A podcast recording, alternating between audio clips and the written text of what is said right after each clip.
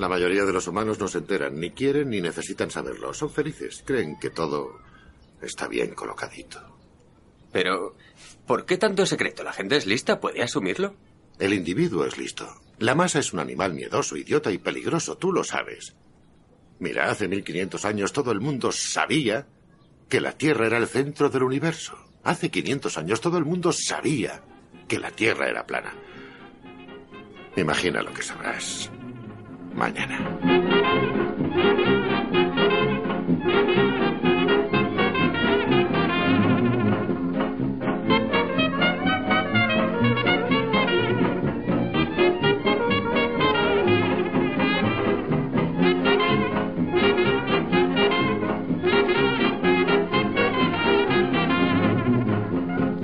Estudia, busca un trabajo, cásate, ten hijos, compra una casa, sigue las instrucciones para ser un buen ciudadano. Estamos tan acostumbrados a que nos digan qué tenemos que hacer que cuando se nos da la opción de decidir libremente sobre nuestro propio destino nos sentimos totalmente perdidos. Es mejor seguir las instrucciones y que sean otros los que decidan por nosotros. ¿Acaso es que tenemos miedo a la libertad? ¿Preferimos ser uno más a poder exprimir todo nuestro potencial creativo? ¿Estamos dejando de pensar por nosotros mismos y preferimos disolvernos en la masa uniforme que es la sociedad actual?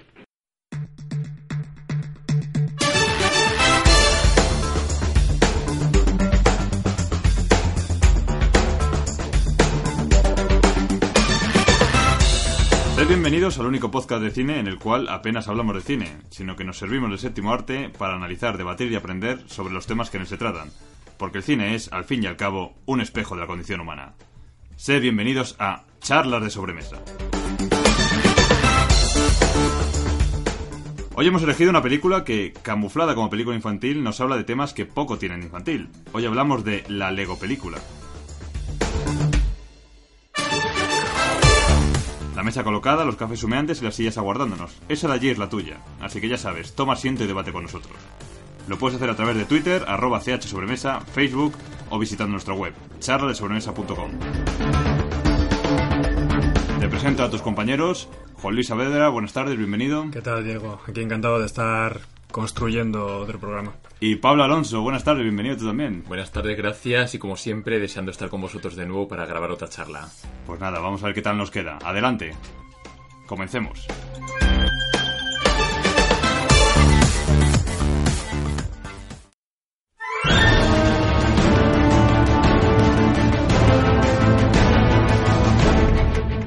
La Lego película, estrenada en 2014, nos muestra una vez más que el cine de animación, lejos de ir orientado exclusivamente a los más pequeños, puede esconder un gran trasfondo para hacernos pensar.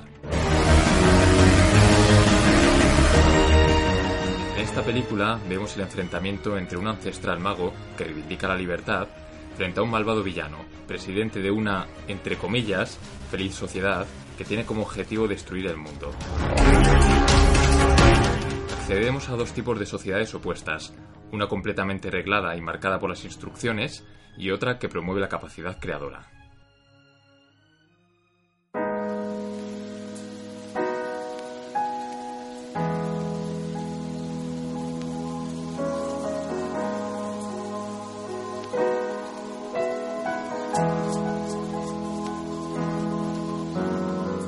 Que hablo en nombre de los que estamos aquí reunidos, quizá también en el nombre de algún oyente, al decir que Lego ha sido una de, esas, una de esas piezas fundamentales que han construido nuestra infancia. Es por esto que tenía auténtico miedo de ver esta película. Creía que Hollywood estaba haciendo de las suyas, una vez más, listos para hacer dinero rápido y fácil, aprovechándose de nuestra nostalgia. Es por esto que me encuentro de alguna forma aliviado, porque esta cinta, sin ser una obra maestra, consigue capturar parte de esa esencia que era ser un niño despreocupado, dejando volar su imaginación con ladrillos de colores. Pero no solo se limita a eso, sino que denuncia aspectos de la sociedad actual que uno no espera encontrar en una película de animación. Además, si no me equivoco, es la primera película que vamos a comentar recomendada por un oyente. Y en lo personal me he llevado una grata sorpresa, no sé qué opináis vosotros. Yo la verdad es que también, como hemos comentado justamente antes de, iniciar la grabación, la verdad es que es una película por la que de, de primeras no daba tampoco gran cosa. Pues de hecho veías el argumento que aparentemente tampoco aporta mucho y ves un poco eh, cómo está bueno, filmado, creado y verdad que no parece que vaya a llamar mucho la atención. y incluso el principio de la propia película tampoco, pero poco a poco se va desarrollando y te va enganchando y efectivamente ves que más allá de, de piezas de un montón de colores que nos traen muchísimos recuerdos, hay muchas cosas que se pueden, que se pueden tratar. Yo, de hecho, cuando la vi en los carteles del cine, llegué a pensar que era una especie de publi película, que se había sacado el Lego de la manga para vender más muñequitos luego en, en Navidad. Pero como decís vosotros, eh, luego lo que es la trama eh, esconde mucho más de lo que de lo que en un primer momento parece. Y creo que vamos a hablar de, de ello en este podcast. Normalmente no hablamos de la animación, pero creo que en esta película debemos al menos remarcarla y, y elogiarla un poco, porque a mí me ha sorprendido. Y en el making of creo que me comentaste tú, Diego, que yo pensaba que estaba hecho con stop motion, pero realmente está todo con ordenador. Está todo con ordenador, pero imitando los movimientos, como tú comentabas, de los vídeos que podéis ver todos en, en YouTube de, figuritas de Lego en stop motion, que de hecho hacen cortos, hay muchos por, por internet. Eh, pero en este caso no, está hecho mm, todo por animación, pero dando esa sensación de que el muñeco se mueve de una forma, eh, digamos, un tanto eh, ortopédica, mm, que da la sensación de que es eso, que es un muñeco que se ha movido un poco, cortas, lo mueves otro poco, haces otra imagen, cortas, lo mueves otro poco, y no, no, está todo hecho por animación, lo cual tiene su mérito. Y luego también que ha tenido la capacidad de crear una serie de personajes, yo creo, muy interesantes. O sea, efectivamente, yo creo que hay que resaltar también el estilo de grabación y también. Y, tam- y también a Batman. Batman, yo creo que es clave. Tanto es así que han hecho. Han bueno, hecho una película una- so- una sobre Batman, de, de las cuales recomiendo los primeros 20 minutos a todos los eh, fans de Batman que la vean. Ah, sí, sí, sí. Pues nada, igual hacemos otra charla, ¿no? De, de Batman, o de al menos esos primeros, primeros 20 minutos. Por lo menos en esta película nos quedamos con su canción personalizada. Que para quien no lo haya escuchado, yo creo que podemos ponerla, ¿no? Podemos poner aquí un, un fragmento. ¡Mirad cómo ladran! ¿Podrías bajarlo un poquito? Este es el tema que compuse para Supercool. Oscuridad. Va de que soy huérfano. Sin padres. Pobre Batman, la verdad es que escuchando su canción es, es muy triste. Que la ha pasado mal, la ha pasado muy La ha mal. pasado muy mal. Bueno, de todas formas ya desarrollaremos un poco su historia en un podcast especial que estamos preparando y que, esperamos poder presentaros próximamente. En cuanto a Lego, y ya no esta película sin más, sino a Lego el juguete o la compañía, la marca en sí, me llama muchísimo la atención eh, cómo ha sabido reinventarse o adaptarse a los nuevos tiempos, porque los juguetes de Lego, que como comentaba en la introducción, creo que todos hemos jugado a Lego, ha formado una parte importante de nuestra infancia, pero ahora con las tablets, con los ordenadores, con, con- y lo que nos avecina con el- el- la realidad virtual y demás, uno tendería a pensar que Lego llegaría a desaparecer. De hecho, existía una marca española de Lego que se llamaba Tente. Era el mismo funcionamiento, tiene unos encajes un poco distintos y, bueno, funcionó muy bien un, un tiempo, pero en 2007 creo que es, dejó de hacerse, porque obviamente es- se ha quedado obsoleto. Sin embargo, Lego ha sabido muy bien reinventarse, como digo, con los videojuegos de Lego y ahora estamos viendo con las películas que están funcionando muy bien en taquilla, ¿no? Incluso los videojuegos están funcionando muy bien, porque tú ves cualquier videojuego de Lego que ha sacado últimamente, que de, de hecho su gran mayoría están basados en grandes franquicias, ya sea de superhéroes o de aventuras espaciales, que todos conocemos, vemos que siempre están en lo alto de los rankings, con lo cual no es que hagan una cosa al cual juegan tres o cuatro nostálgicos y que pasa sin pena ni gloria, sino que son juegos que la gente llega a recomendar. Pero creo que es que han conseguido llegar a todos los públicos eh, combinando por un lado esa nostalgia que estamos comentando y por otro lado cargarlo de un contenido y de un sentido del humor que yo creo es muy importante. De hecho en esta película lo vemos que tiene un determinados sketches de, de humor que son muy divertidos. Y no solo eso, sino que Lego también se ha convertido, como de hecho pasa en la propia película, en eh, auténticas piezas de coleccionista. Yo he llegado a ver modelos de Lego que ahora mismo en el mercado valen más de 500 euros. De hecho, comentaba con Pablo antes de grabar que tenemos que subir al desván a ver qué tenemos nosotros de Lego, porque igual tenemos una pequeña fortuna ahí guardada. Desde luego tenemos unas cuantas cajas bastante grandes llenas de, de piezas de todos los tipos, desde castillos hasta naves espaciales, hasta yo sé, bomberos, creo que teníamos también. Y seguramente sea así. El- Hay mucha gente, o creo yo que hay mucha gente como la figura del padre que vemos en la película, que lo tiene ahí en un sótano o en algún sitio montado y lo tiene como una, como una colección más. Y qué interesante porque los orígenes de Lego, vamos, de hecho cualquier oyente puede buscar pues, varios documentales, eh, eran piezas de madera. Y luego poco a poco se fueron reinventando, pero en origen era, eran maderas, simplemente. Fíjate que de madera han pasado a tener hasta su propio parque temático. Podemos decir que es como un Disney. Disneyland, pero de figuras cuadradas. Y que además permiten que, que cada uno, todo aquel que quiera, pueda crear lo, lo que se imagine, como vemos de hecho en la, en la película. ¿no? Vemos esta, esta figura o estas figuras que están más allá de, de, la, de la sociedad creada por o que está legislada bajo Super Presi, que tienen la posibilidad de crear todo aquello que sean capaces de imaginar. Es más, yo diría que uno de los éxitos de, de unos de los videojuegos más vendidos últimamente, que es Minecraft, sigue uno de estos principios, que con unos bloques de colores puedes construir lo que quieras. Es- De hecho, si te fijas, tienen hasta su misma estética. Exactamente. Lo cual nos hace pensar en esto que se dice acerca de la tecnología, los videojuegos, etcétera, que limitan la creatividad y, y que encierran a la gente. Y por un lado vemos que potencia la socialización y por otro que, que sí que posibilitan la creatividad. Exactamente. Uno de los usos más extraños o extravagantes que he encontrado preparando esta charla de Lego se usa dentro del coaching y del- dentro del coaching empresarial y, y hay gente que incluso hace entrevistas de trabajo con Legos. O sea, que, o sea, que- que en función de lo que construyas con los Lego, ¿no? Se ve si ¿Estás dentro o fuera? Exactamente, sí, Es sí, sí. una- es una prueba complicada. buenísimo. Hay gente que se pasa. Claro, o sea, que la cuestión es, si tú ves que te dejas piezas fuera, estás fuera, ¿entiendes? O como si las O no, tienes que o, usar... o como en la película, si tú sigues las instrucciones o no las sigues. No sé muy bien cómo funciona, pero me parece que no, no es una de las técnicas más adecuadas. Hombre, para- si entre nuestros oyentes hay alguien que haya asistido a algún curso, o bueno, que los imparta y nos puede ilustrar un poco en este sentido, ¿no? Puede, puede ser interesante. Lo que está claro es que Lego ha estado con nosotros a lo largo de nuestras vidas e incluso hoy en día sigue. Ya sea de otra forma, como dice Juan Luis, eh, apuntando a, los videojuegos o las películas, sigue con nosotros y además parece que con buena salud. De todas formas, volviendo a la película, eh, creo, como apuntaba al principio, que hay muchos temas interesantes que tratar en ella, porque aunque tiene una apariencia infantil, de infantil tiene más bien poco. Por ejemplo, al poco de empezar ya nos da una muestra de que no es una película infantil. Vemos a nuestro protagonista, el obrero Emmet, que se levanta como un día cualquiera, se ducha como un día cualquiera, desayuna como un día cualquiera, va al trabajo como un día cualquiera y hace en el trabajo lo que tiene que hacer como un día cualquiera. Pero claro, todo esto está regido por unas normas. Vemos cómo se ducha según las instrucciones, hace ejercicio según las instrucciones, desayuna según las instrucciones, ve la película de turno según las instrucciones, que es la película que ven todo el mundo, de hecho luego la comentan en el trabajo, con lo cual van siguiendo todos lo que está marcado. Instrucciones para encajar, caer bien a todo el mundo y estar siempre contento. Paso 1, paso 4, paso 9. Tened mucho cuidado de seguir las instrucciones o vais al desguace. Espera, ¿ha dicho que vamos al desguace? Esta noche, ¿dónde están mis pantalones? ¿En qué estaba pensando? Da igual. Hombre, imagínate que, que, claro, que se duchara, por ejemplo, se lavara el pelo, ¿no? O la cabeza sin leer las instrucciones del champú. Igual no sabe que tiene que cerrar los ojos y, bueno, pues eso puede tener determinadas problemáticas. Yo aquí lo que veo es que es eh, muy interesante porque esto es prácticamente lo que podemos ver día a día en nuestra, en nuestra sociedad.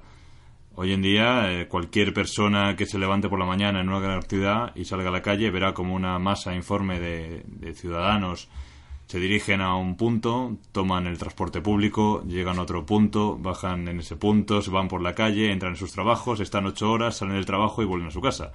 Todo eso eh, amenizado con la canción de turno, que es la que está eh, de moda, la que todos escuchan, eh, todos comentando en el trabajo la misma serie, que es la que están viendo todos, o el programa, que es el que están viendo todos y que hay que comentar.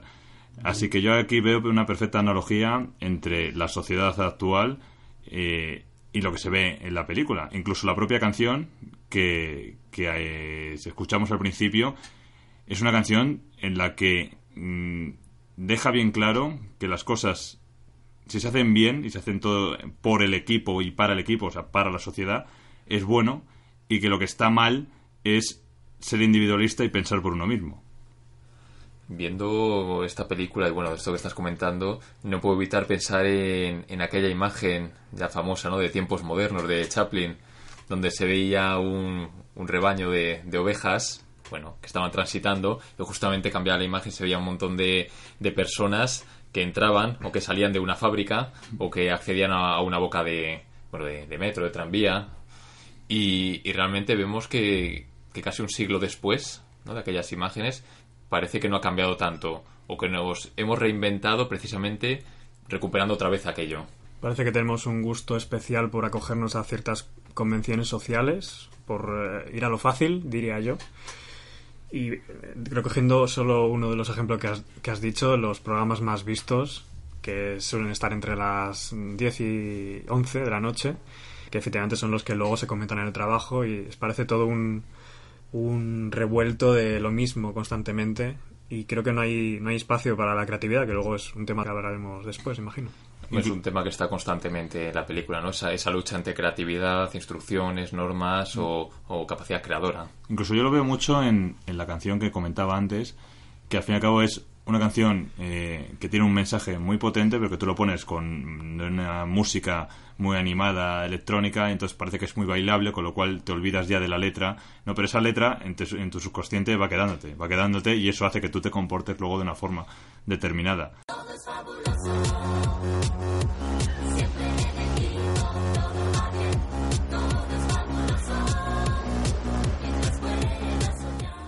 Esto lo- es un poquito lo que pasa hoy en día, donde las canciones, hombre, sin ser eh, tan abiertamente propagandísticas, pero tienen un, una- un pozo de, de adoctrinamiento que luego es lo que va quedando en, en la sociedad. Y de positivismo exacerbado, que es el tema que tratamos en nuestro primer programa, la verdad. O hace tanto ya. Sí, sí, sí. Y sin embargo, yo creo que es una cosa que está tan presente eh, en la sociedad que no hemos podido evitar de alguna forma ir recogiéndolo en todas nuestras charlas. Exactamente. De hecho, hablando de positivismo, también me recuerda bastante esta situación a, a la novela El Mundo Feliz. ¿no? A Mundo Feliz de, de Huxley o Huxley, Pablo. Bueno, de- depende, ¿no? Depende de la entonación que se le quiera dar. Pues este señor ya en 1935 ya nos habló de lo que podría ser eh, la sociedad que ahora mismo estamos viviendo. O sea, es un poco una especie de, de visionario. Él lo hacía como un poco crítica de del Fordismo que se había instaurado, de ese modelo de estandarización, ¿no? en el cual eh, parecía que todos íbamos a ir a los mismos sitios, tener el mismo coche, vivir en la misma casa, comprar en los mismos sitios y parecía que no iba a ser, pero ahora todos vamos a Ikea, compramos en, en España al menos en el Mercadona, eh, compramos un coche que suele ser el mismo y vamos a los mismos sitios, escuchamos la misma música y vemos las mismas películas. Y todo esto metidos o, crean, o creyendo que, que estamos tratando a través de la, de la personalización llevada al extremo de crear una especie de, de figura individual, no esto que tanto se dicen desde el mundo empresarial, de crearse una marca.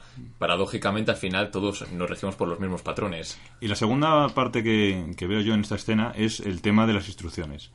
Las instrucciones es básicamente las normas. O sea, mientras tú sigas las normas, está bien. Eres un bien, eh, un buen ciudadano, y entonces eres un activo saludable para la sociedad. De hecho, es curioso como la metáfora, por ejemplo, del, del policía, del poli bueno, poli malo, que es bueno con aquellos que cumplen las instrucciones, o sea, bueno con aquello que cumple las normas, es el típico policía de vecindario que ayuda a las ancianitas a cruzar, pero claro, como te salgas un poco del redil, sale el poli malo con toda la represión que tiene este cuerpo. Eh, En cuanto a lo del mundo feliz, eh, simplemente un apunte. Es verdad que estamos bastante metidos en un mundo feliz, pero cuando entremos en, en el tema de la genética y, y la selección de embriones y demás, ahí es cuando verdaderamente será un mundo Sí. feliz. Aún queda un atisbo de esperanza.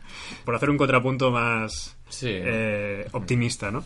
Y cuando las instrucciones, totalmente de acuerdo. De hecho, lo que se llama el sueño americano, estudia una carrera, consigue una pareja, eh, cásate, ten hijos, perro, un chalet, con un generoso jardín, y ya estáis saluda a los vecinos y sé feliz, ¿no? De hecho, recuerdo... Eso son instrucciones, al fin y al cabo. Sí, exactamente. Recuerdo, eh, pues no hace tanto, en nuestro podcast anterior, en el Club de la Lucha, que hay una escena que precisamente dice eso. Dice, eh, llamé a mi padre y me dijo, ¿qué hago? Pues estudia. Y estudié y dijo, ¿y ahora qué? Pues cásate. Y me casé. ¿Y ahora qué? ¿No? O sea, como que tenemos que estar regidos completamente por normas. No tenemos, como bien apuntaba Pablo, ningún margen para la creatividad, por mucho que nos vendan que tenemos que ser creativos y que tenemos que marcar nuestro propio destino, ¿no? Que eso que les gusta ahora tanto en estas frases que aparecen tanto en las redes sociales, ¿no? De que son frases totalmente vacías, pero bueno, ese es otro tema que ya hablaremos en otro momento. En las redes y en las tazas. y las carcasas de móvil. También.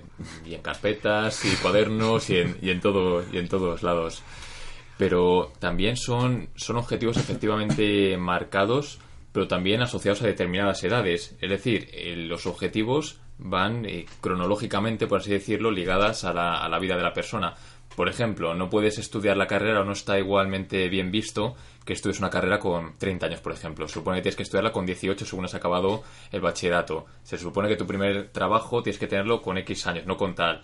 O sea, que es que estamos regidos hasta en los tiempos, no solo qué tenemos que hacer, sino en los tiempos acotados en los cuales debemos hacerlos, y si no, seguramente sufriremos la, la mirada censora del resto de la sociedad. Eso es, es que si no, dejar de ser, lo que decía antes, un buen ciudadano para pasar a ser alguien que, que ya pone nervioso, por así decirlo, alguien que dice, no, esta persona, eh, pues lo que siempre, pobrecillo, no va a llegar nunca a nada. Bueno, eh, vamos a ver, no soy el primero ni el último que estudia una carrera con 40 años y llega mucho más que uno que estudió con 20. Aparte de que, ¿qué significa eso de llegar? ¿Llegar, a, ¿Llegar a dónde? Pues en ese caso es lo que decías, a seguir las instrucciones, seguir las instrucciones, llegar al punto final que las normas te han impuesto y dices, no, es que tú cuando te retires tienes que tener eh, tu casa pagada, una casa en la playa, dos hijos rubios preciosos, un perro, eh, el chalet de la sierra, un gato y además ir los domingos a tomar el vermo. Es que el manejar la, la sensación de fracaso o la culpa incluso, que es algo que la, sociedad sabe hacer muy bien, incluso las sociedades organizadas como pueden ser las religiones lo han sabido monopolizar y utilizar muy bien. El, pecado, ¿no? Que, es si no, sino la sensación de, que has hecho algo mal y debes ser castigado por ello. Claro, recordemos aquí que hace mucho que no le traigo a la mesa y me lo vais a permitir. Oh, no, no, aquí, ya, viene. Ya viene. Ya viene. Ya empezamos, no, me estáis limitando, ¿eh? no, me, no me dejáis. Déjame que lo introduzca. Con todos ustedes, el momento Foucault.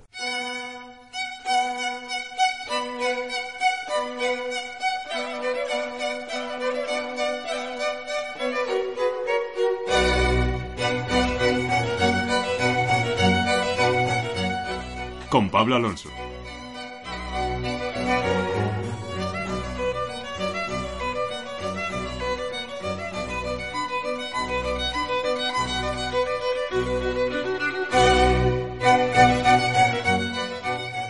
Pues recordemos a Foucault y sus tecnologías del yo. Al fin y al cabo es eso, son las aquellas herramientas que se implementan desde, desde la sociedad para que nos autocontrolemos y autogestionemos, que efectivamente eh, parte de, su estudio, parte de eh, donde encuentra aquello que motiva esta teoría es justamente en las religiones y en la confesión, por ejemplo. O sea, como la confesión es una herramienta de determinadas religiones para conseguir que los aquellos que estén ligados a esa religión se autocontrolen y se autovigilen y por tanto mantengan determinadas doctrinas o determinados idearios. Hasta aquí el momento Foucault. Por el momento. Con Pablo Alonso.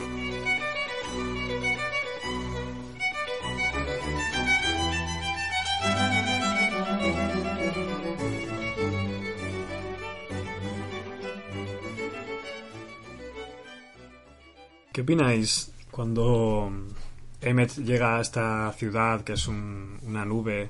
Amigos, bienvenidos a Nube Cucolandia. En la que se me antoja una paradoja y es que todos son especialmente creativos. Se ha salido de esta ciudad en la que siguen instrucciones y llega a la ciudad en la que todo el mundo no las sigue, digamos. Sin embargo, está este personaje que es un gato hiper feliz. Un gato, yo pensaba que era un unicornio. Sí, yo también. Pues es un, es un gato con... ¿Podemos dejarlo en que es una cabra con un cuerno? bueno, quizás no me fijé muy bien. que, es, tremendamente feliz y tiene que serlo siempre. No, es una especie de paradoja el, que el gato tenga que comportarse de alguna manera y sin embargo se van a gloria de ser especialmente creativo. Las que no son alegres. Que guardarlas muy al fondo donde nunca, nunca, nunca, nunca las encontrarás. A mí me parece que es un personaje interesante porque está como al límite entre una sociedad y otra. Está al límite entre el dejarse llevar, es decir, de explotar su capacidad creadora y su voluntad, y por otro lado el obligarse a ser feliz, es decir, el sufrir la censura desde de aquella sociedad de la que proviene Emmet. Entonces me parece que es un personaje que está ahí como al límite entre una sociedad y otra. Pero ¿acaso eso no es una analogía de lo que vivimos nosotros hoy en día? Que ya lo hablamos, de hecho Juan lo apuntaba antes, eh, os emplazamos a nuestro primer podcast sobre Inside Out, en el cual hablábamos de este imperativo felicitario. Estamos en un momento en el cual, por muy triste que tú estés, por muy mal que tú estés, de puertas afuera tienes que mostrar una sonrisa de oreja a oreja y siempre contestar bien a cuando te preguntan qué tal. ¿No creéis que esto es una especie de metáfora de cómo tenemos que comportarnos hoy en día en nuestra sociedad? Bueno, sí, de, alguna manera, sí. Si vemos la progresión de este personaje, de este, de este hipopótamo... ¿Podemos, ¿Podemos decir que es un ornitorrinco rosa? Como decía, el, el hipopótamo este es, el- es, eh, acaba, acaba renunciando a esa felicidad eh, perpetua, digamos. Acaba enfadándose y arreglando la situación a través de, de eso. De, cuando surge un problema, no, no solo con poner buena cara es suficiente, sino que debes enfrentarte a él. Y hay que ver cómo la lía, ¿eh? Eh, También. Por eso hay que ver cómo la lía tanto, tanto tiempo de represión. Está claro que no, no ha sido cosa buena.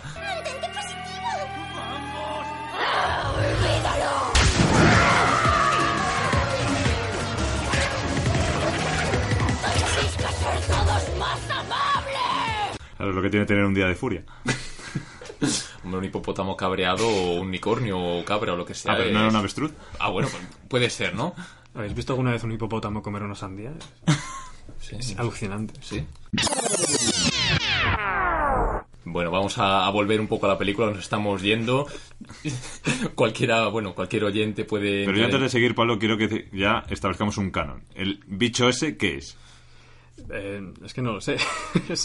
Yo creo que parece un caballo, ¿no? Que nuestros oyentes nos lo dejen en los comentarios qué creen que puede ser esa cosa. Sí, la verdad es que es un personaje bastante ambiguo. Y ahora, adelante, Pablo. Sí, va- vamos, a, vamos a volver porque nos estamos yendo demasiado. Y yo quiero recuperar un poco el tema de, de las instrucciones que venimos hablando y ese acotamiento y constricción.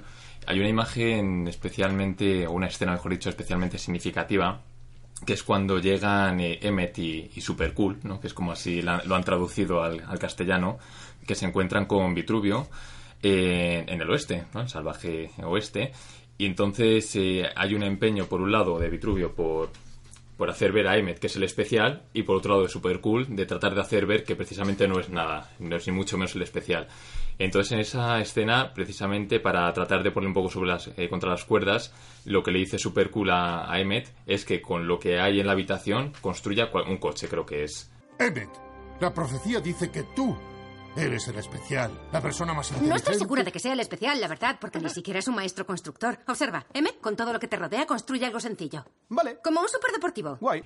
Entonces, claro, él por un lado parece muy lanzado, pero de repente se queda paralizado y dice, y su respuesta es, ¿dónde están las instrucciones? Es decir, tienes la capacidad de crear aquello que tú quieras, con los colores que quieras, con la imagen que tú quieras y con cualquier forma, teniendo además las, las herramientas y el material, y no eres capaz de ello, sino que requieres esas, esas instrucciones que te permitan llegar a ese objetivo. ¿Tenéis las instrucciones? No. Y esto es una, una cuestión muy, muy interesante porque, bueno, como veníamos comentando, y, y yo creo que de alguna forma también lo aplicamos a nuestra sociedad, el que vivimos en un- una sociedad y un mundo completamente protocolizado, reglado, unas instrucciones que nos marcan y que nos constriñen, y cuya vida fuera de, esta, de estas eh, restricciones de repente provocan miedo.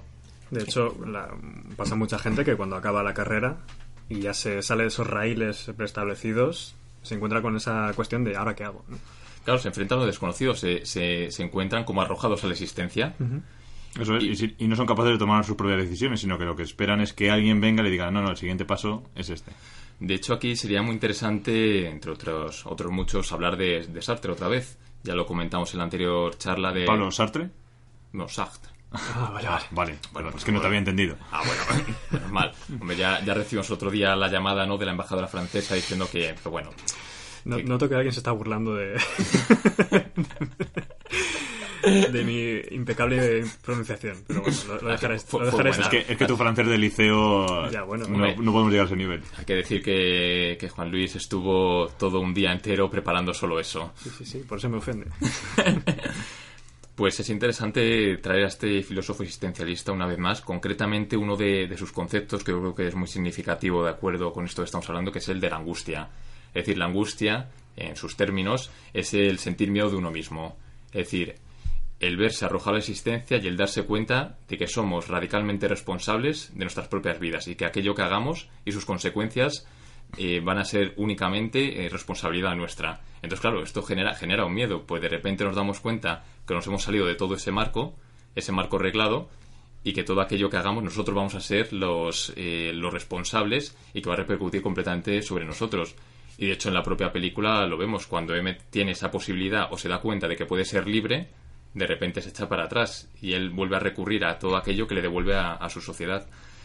Y de hecho, de esto se ha hablado, se ha hablado mucho y vamos, tampoco me quiero extender, pues verá que daría para muchos temas. hecho, perdona que, que te interrumpa, pero yo diría que es uno de los signos inequívocos de que una persona ha madurado, de alguna forma. El aceptar que tus acciones tienen unas consecuencias tales que, que antes de hacer esa, esa acción debes pensártelo bien. Sí, y el ser, ser responsable de ello. Y, y es muy interesante también, por otro lado, y yo creo que entronca muy bien con la sociedad que vemos creada por eh, Super Presi, que es eh, aquel concepto que, que definió Eric Fromm, el, el psicoanalista alemán, aquello que llamaba miedo a la libertad, lo que entronca precisamente con, con esto que estamos comentando. Es decir, eh, esa era el, una vez más, el de que las personas se encontraran arrojadas y libres, y él darse cuenta otra vez más que, que aquello que pudieran hacer era, era únicamente responsabilidad de ellos. Entonces, él lo que, lo que hizo fue estudiar cómo era posible que, que se hubieran dado determinados estados eh, autoritarios. Y se dio cuenta que ante la incertidumbre, las personas necesitaban un referente fenomenológico que les devolviera a su sociedad. Y entonces es justamente en este momento donde surgen los totalitarismos. Una autoridad, digamos. Efectivamente, una autoridad que, que les dé un marco teórico desde el cual enfrentarse a la sociedad de nuevo. Y lo estamos viendo en esa sociedad en la- a la que pertenece Emmet. Vemos que, como hemos comentado al principio, que es que hasta cómo saludar y cómo ducharse y cómo ir a trabajar está protocolizado. Y eso lleva a que estos personajes se sometan a la autoridad de este, de este supervillano que incluso les lleva en última instancia a la destrucción. Pero, pero todos se vuelven hacia él porque es, es quien les está devolviendo a la sociedad. Pero sobre todo porque lo que has dicho tú antes. O sea, la gente eh, lo que no quiere, lo que tiene mucho miedo es de ser responsable de, de sus actos. Entonces prefiere que alguien le diga. Eso se ve también mucho a nivel eh, laboral. ¿Cuánta gente hay que prefiere estar en un puestecito, eh, aunque tenga posibilidad de subir, pero quiere estar en un puesto tranquilo porque lo que quieren es que le digan lo que tiene que hacer y si hay algún problema ya lo resuelva otro. Yo es cuando, o sea, yo tiro la piedra, pero bueno, yo a mí ya que se encargue otro de solucionarlo. Es que fijaros qué, qué importancia tiene cuando has ido siguiendo los pasos que se supone que debías de dar, el darte cuenta que no sabes hacia dónde, hacia dónde ir. O sea, el de repente no tener ningún referente que te indique el camino. Entonces eso, claro, genera un sentimiento, una angustia y un miedo que efectivamente no me extraña que, que se busquen esas, esas figuras. De hecho, muchas veces eh, en entrevistas de, de trabajo o en entrevistas para algún cargo te preguntan eso. ¿Cuál es tu referente? Y está mal dicho que tú digas, pues yo mismo. Si no tienes que tener a alguien que es el que el guía espiritual, ¿no? Que te, que te, que te guía por la vida y al cual tú te quieres llegar a parecer. Y luego te dicen, construyame un, un camión. Pero me- parece muy interesante lo, que- lo que dices porque eh, también hay que saber qué referentes coges y qué, qué autoridades sigues. Porque me vienen a la cabeza eh, los juicios de Nuremberg cuando mucha gente decía, no, es que yo seguía órdenes. Y efectivamente seguían órdenes. O sea, se ha demostrado con muchos experimentos que no repetiré porque creo que los hemos mencionado en American History X, creo que fue. Y cuando tengamos algún oyente que haya hecho la carrera de psicología debe estar harto, porque todos los años sí, en todas sí, las sí. asignaturas lo ven. Exactamente, bueno. Están inmigran, etcétera. Y, y eso, se demuestra que es gente hasta cierto punto normal que simplemente está siguiendo una autoridad y se, se despoja de esas responsabilidades que van a la autoridad se supone, pero realmente la persona que está matando o está ejecutando es ella misma. Es así. Bueno, de hecho, en el caso de Eric Fromm, él, él no podía entender como una sociedad como la alemana, recordemos que, como he dicho antes, que era un, un psicoanalista alemán, como una sociedad como la alemana, teóricamente o más o menos letrada, con una determinada perspectiva política, había sido capaz de ser sometida al régimen nazi. Ojo, pero porque la sociedad alemana, yo creo que en su propia construcción es una sociedad muy estructurada, es una sociedad que ya de por sí está muy jerarquizada, en el cual, al fin y al cabo, esa cosa que es buena para ellos, de hecho, hemos visto como a lo largo de la historia se han ido eh, reponiendo a periodos mm, de crisis grave, emergiendo siempre como una potencia mundial, económica y social, pero siempre eh, manteniendo esa jerarquía, con lo cual también para lo malo. O sea, al fin y al cabo, eh, temas como, como el nazismo eh, o como la- el, el exterminio sistemático era la aplicación de esos mismos eh, principios que también les, que les ha permitido, como decía, convertirse en una potencia mundial aplicada a la destrucción sistemática de una raza. Una ideología concreta. Eso es. Claro, pues eso, ¿por, por qué esa sociedad llegó a asimilar aquello? Porque llegó en un periodo de incertidumbre, ¿no? Entre posguerras, en las cuales la sociedad alemana pues estaba como estaba después de la Primera Guerra Mundial, y ante esa incertidumbre apareció de repente una ideología que de alguna forma podía dar respuesta a esa estructura que tenían. Entonces, obviamente, les cautivó y bueno, pues pasó lo que ya todos sabemos. Bueno, alguno no, porque hay alguno que niega. Bueno, bueno, es verdad, siempre hay de todo. Y fijaros si está el sometimiento que incluso los, los propios personajes se, se empiezan a comportar como robots e incluso aquellos más cercanos, los esbirros del Super Presi son, son máquinas. Sí, directamente son máquinas. También lo que hablamos de la gente al servicio de una ideología, vemos que todos los grandes maestros creadores están encerrados en una sala y todas sus ideas están al servicio de, de este Mega Presi. ¿no? Mm. Así que sí, es- todo lo que estamos comentando creo que se ve bastante claro en, en esta película, pero a mí me llama especialmente la atención la cuestión de la creatividad, que como comentamos antes está presente en, en casi, todo, casi toda la cinta. Y creo que especialmente hacia el final de ella, cuando se descubre que toda la historia es la, la invención de un niño que simplemente está jugando en el sótano de su padre y a su padre no le hace ninguna gracia. ¿no? De hecho, tú, Juan Luis, apuntabas antes, me comentabas antes que, que la película te parecía un poco inconexa hasta que entendiste esa, esa parte que acabas de comentar. Claro, porque la trama avanza un poco a veces con, lo que se llama los Deus Ex Machina, que a veces pasan cosas porque sí, y porque el, el guion parece que le necesita que ocurran para que llegue a algún sitio. Pero claro, entiendes que al final es la imaginación de un niño, y claro, tampoco le puedes pedir que sea Shakespeare al niño. Bueno, oye, Mozart componía con cinco años. Bueno. O eso dice. Igual hay mucha leyenda en eso, o, o no nos fijamos en los que no componen nada a los cinco años. y que a lo mejor es, es un caso entre, entre muchos, ¿no? En cualquier caso, vemos como este padre baja las escaleras, conocido como el hombre de arriba, temido por todos, y que tiene el, el pegamento, ¿no? Que sujeta toda su forma de ver ese mundo, que son los Lego, que atenta un poco contra la creatividad.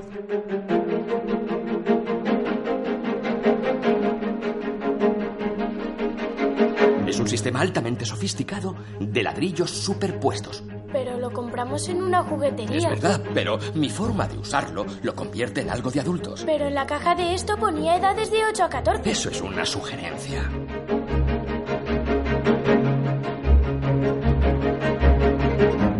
Creo que tendríamos que hablar un poco de, de la creatividad en relación sobre todo a la, a la sociedad. Porque la sociedad, como hemos ya aclarado varias veces, nos impone una serie de normas y formas de actuar preestablecidas que ahogan la espontaneidad. Esto es prácticamente inevitable. Hay una charla... ¿De TED- sobremesa? de- no, hay una charla TED que no me acuerdo de, de quién era, pero que habla sobre cómo la escuela ahoga o mata la creatividad. Es bastante interesante y estoy de acuerdo con la mayoría de puntos que, que expone el, el ponente. El problema es que la creatividad es un concepto enormemente escurridizo. Es muy difícil de definir y esto ya es, es interesante en sí mismo porque revela un poco cómo es su naturaleza. Además es un concepto que creo que cambia dependiendo del contexto. Es decir, no es la misma creatividad la de un artista plástico, digamos, que la que debe tener un bombero o un policía que negocia con terroristas. Digamos que responden a distintas problemáticas. Sin embargo, sí que podemos decir que parte de lo que entendemos como creatividad consiste en relacionar elementos que culturalmente parecieran estar separados. De, hecho, el, el escritor Ray Bradbury decía una frase que tengo por aquí. Decía, el intelecto es un gran peligro para la creatividad y que lo mejor que se puede hacer al escribir era dejar de pensar y comenzar a sentir. Él lo, lo definía de esta forma. Es decir, que al racionalizar imponemos esas normas sociales, la vergüenza, la culpa que, decíamos antes, el que pensarán los demás, y eso coarta la creatividad bastante. Hombre, yo creo que es, inevitable en la medida en la que vivimos en determinado marco cultural que obviamente tengamos esas referencias que marquen eh, unas líneas generales de esa, de esa creatividad o de esa capacidad creadora. Lo que no quita, obviamente, que, que ésta se constriña más o menos. O sea, es verdad que hay, que hay un marco que te da unas determinadas posibilidades y todos trabajamos en base a esas posibilidades. Ahora bien, una cosa es esa y otra cosa es como lo que estamos viendo en la película, que directamente no existe tal cosa. Porque ya te viene, todo lo que tienes que hacer te viene marcado. Lo curioso que vemos también en la película es como eso, el padre, al ser un adulto, carece de esa creatividad, o ha renunciado a ella, digamos, mientras que el niño parece que es, es floreciente en ella, ¿no? De hecho, fíjate, eh, perdona que te corte un Sí, sí, segundo, que el padre cuando ve lo que está haciendo el niño, eh, su primera reacción no es pensar, joder, pues mira, mi hijo se está divirtiendo y qué creativo lo que ha creado, ¿no? Un coche a partir de piezas totalmente diferentes que no son ni del mismo color, ni del mismo, eh, ni de la misma caja. Eh, no, lo primero que piensa es que, ¿qué estás haciendo? Esto no es así, esto tiene que ser como está escrito, como se aparece en la fotografía de la caja y no puedes hacerlo de otra forma. Exactamente, y esto se ha estudiado bastante. Hay un experimento muy interesante, a mi juicio, que observaban a niños, a bebés de dos meses, cuántos movimientos a la hora hacían, movimientos distintos, completamente espontáneos y, diferenciados entre sí. Y llegaban a concluir que había mil movimientos distintos en los bebés de dos meses. Seguían a los mismos eh, bebés, les hacían un seguimiento a los 10 años y los volvían a observar du- durante una hora. Y ya esos movimientos se habían bajado 200. Y se seguía haciendo el, el seguimiento con 30 años y ya si tienes un poco de suerte veías 100 movimientos distintos. Lo cual viene a, a- ser una especie de metáfora o viene a decir que, que perdemos la creatividad en pos de la socialización o de unas normas sociales, lo cual no, no significa que sea necesariamente malo, porque podríamos pensar que también somos más eficientes a la hora de hacer las, las cosas, encontramos una forma que nos vale, pero por supuesto las ideas creativas van desapareciendo. Sí, eso por un lado está la socialización que te da posibilidades, pero por otro lado te va limitando y te va acotando. O sea, te da posibilidades en cuanto a que te crea un marco teórico, ideológico, cultural en el cual desarrollar esas ideas, pero claro, también te va cargando de valores que te las van limitando, pues como estamos comentando, pues la vergüenza, por ejemplo, o el qué decir, el que no decir, eh, qué es lo que es políticamente correcto, que no. Y claro, todo eso va limitando mucho y va haciendo que aquellas ideas que ya están recogidas en el marco cultural pero que no están bien vistas sean incluso autocensuradas para no ser expresadas. Claro, al fin y al cabo sería un elemento de control, como diría tu querido amigo Foucault.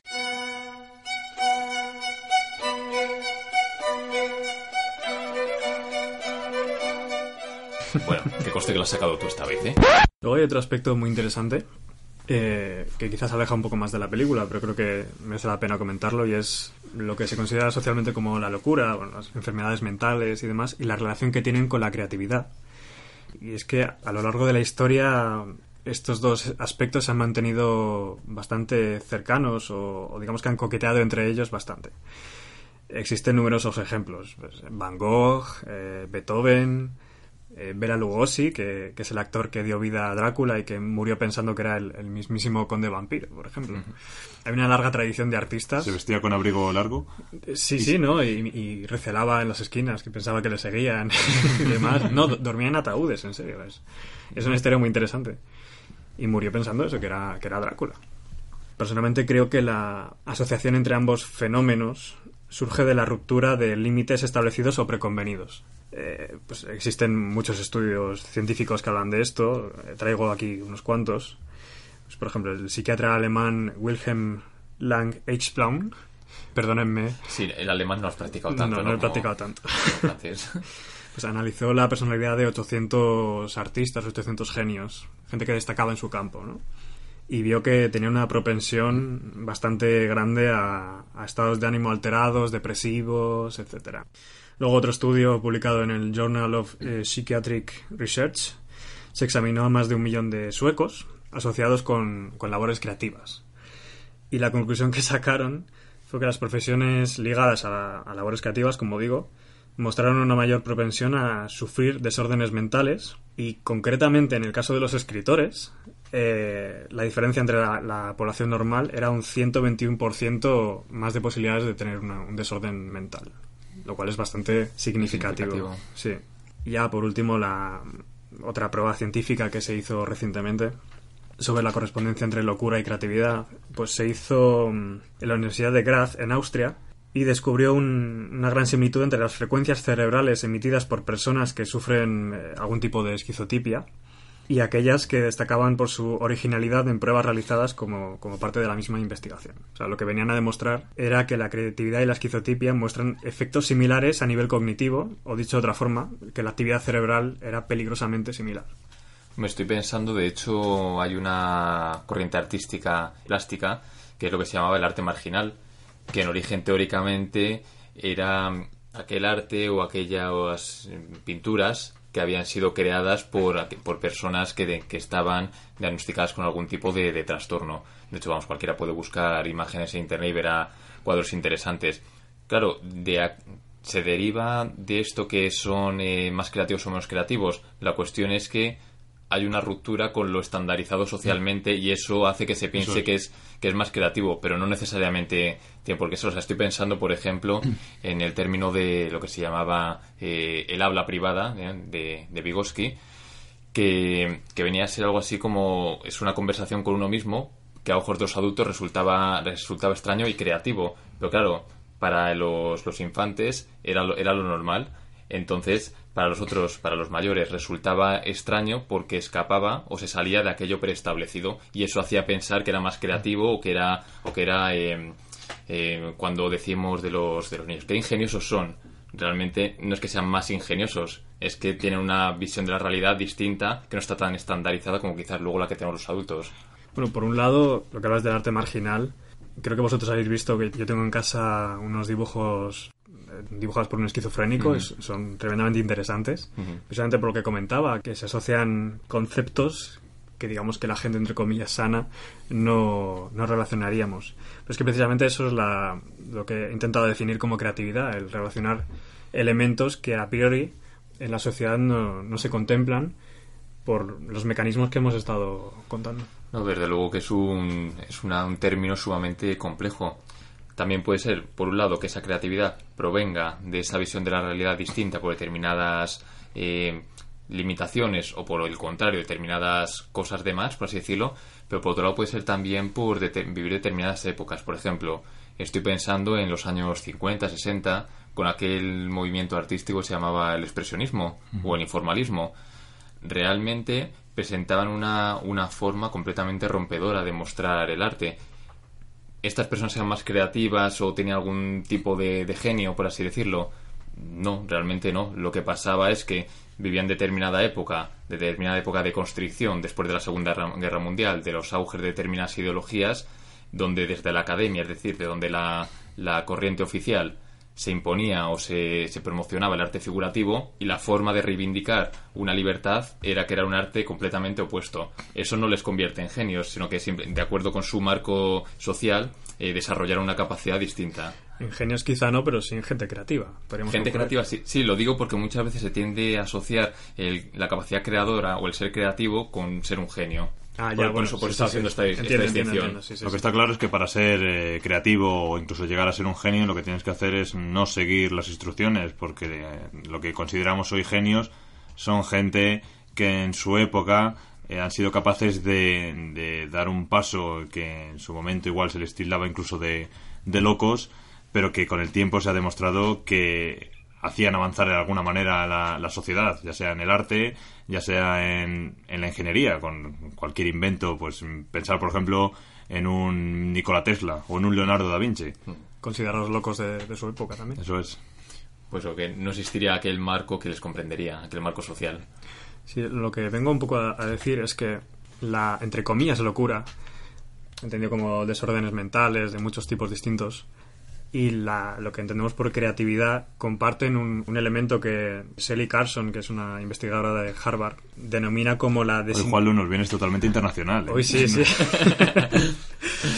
que llama a un término que es eh, desinhibición cognitiva, que viene a ser la incapacidad de excluir información irrelevante, eh, que son, por ejemplo, imágenes o ideas del pensamiento consciente. Es decir, que el loco, entre comillas otra vez, y, el, y la persona creativa, digamos que dispone de más información que la, gente que no, no llegamos a esos niveles. Y por tanto puede crear a partir de, ese- de esa paleta de colores más amplia que la que tenemos nosotros. Pues es interesante, pues verá que el entre comillas loco eh, no siente tanto la presión o la influencia de aquellos valores o aquellas normas o instrucciones que, que restringen. Entonces quizás en la medida en la que no lo sienten es capaz de aquello que los demás pensamos pero que no expresamos, sí que, sí que al sentir esa liberación, esa inhibición, sea capaz de expresarlo. Claro, son capaces de dar un paso más allá, ¿no? De, Que por ejemplo, lo que decías tú, el, el- el sentimiento de, de vergüenza, pues no lo tienen. Son capaces de saltárselo y Que- ver qué hay al otro Que lado. realmente igual es una cosa que los demás tenemos pero que lo inhibimos. O sea, lo pensamos pero no lo expresamos. De hecho, es- ese concepto es muy interesante, el de la inhibición, porque hay drogas que siempre han tenido una tradición creativa, digamos. El, el ácido lisérgico, el, el LSD, siempre se considera una droga creativa, que cuando tú la tomas te vienen las ideas casi dadas, ¿no? O porque se supone que elimina unos ciertos filtros, que serían estos filtros de la, de la imposición normativa de la sociedad, y como decía antes, tienes una paleta de colores mucho más amplia para pintar o para escribir. Sí, pero aún así, charlas de sobremesa no está. No se hace responsable. no se hace responsable de los comentarios de sus integrantes. No toméis LSD, ¿eh? O tomarlo, pero no os echéis la culpa. Eso es, bajo vuestra responsabilidad. La cuestión es que parece que con, con un poco de LSD se cumpliría la profecía que dicen de una forma más, más sencilla y, y me gusta mucho el enfoque que le dan a la supuesta profecía en el sentido de que encontrarán a alguien muy creativo pero luego efectivamente se demuestra que esa profecía no existe y, me gusta mucho la escena final del encuentro con el padre entre el niño y el padre en el que le viene a decir eso que que todos podemos ser creativos y que por mucho que la sociedad nos imponga ciertas normas, tenemos que saber desatarnos de ellas de vez en cuando para buscar un poco nuestro camino. La profecía es inventada. Pero también es verdad. Habla de todos nosotros. Ahora mismo habla de ti. Y tú todavía puedes cambiarlo todo.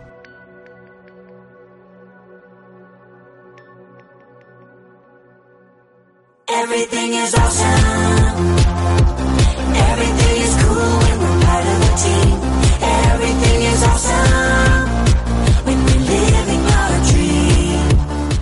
Hasta aquí nuestra charla de hoy. Esperemos que os haya gustado. Muchas gracias, Juan Luis. Gracias a vosotros. Que hayas estado especialmente internacional, como te dicho antes. Sí, hay que practicar los idiomas, es fundamental.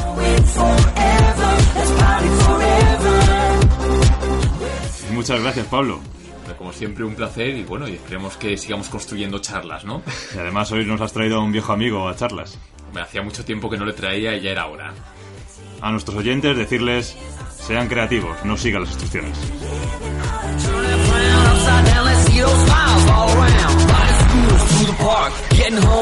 It's dark. Comfy shoes and candy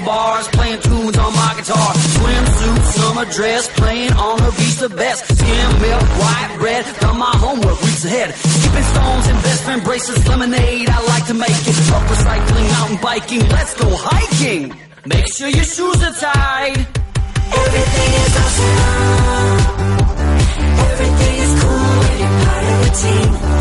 Everything is awesome.